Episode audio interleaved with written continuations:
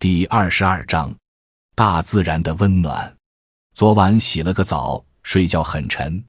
早上，红嘴灰喜鹊在窗外的枝头上欢唱了好久，告别前些天日夜不停的大风暴雨，迎来蔚蓝的天、白色的云。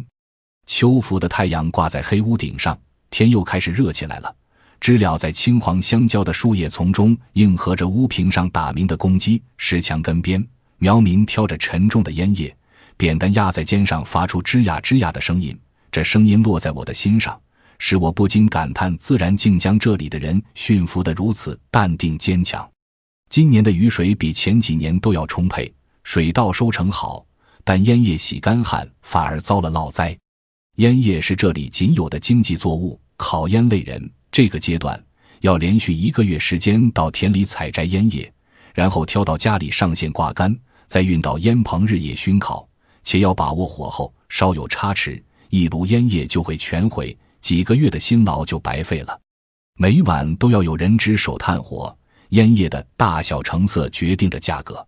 有时看到他们清早挑个担子去田间，手里拿着两大块糊米锅巴，笑着跟我打招呼时，总是心生怜悯，但更多是敬重。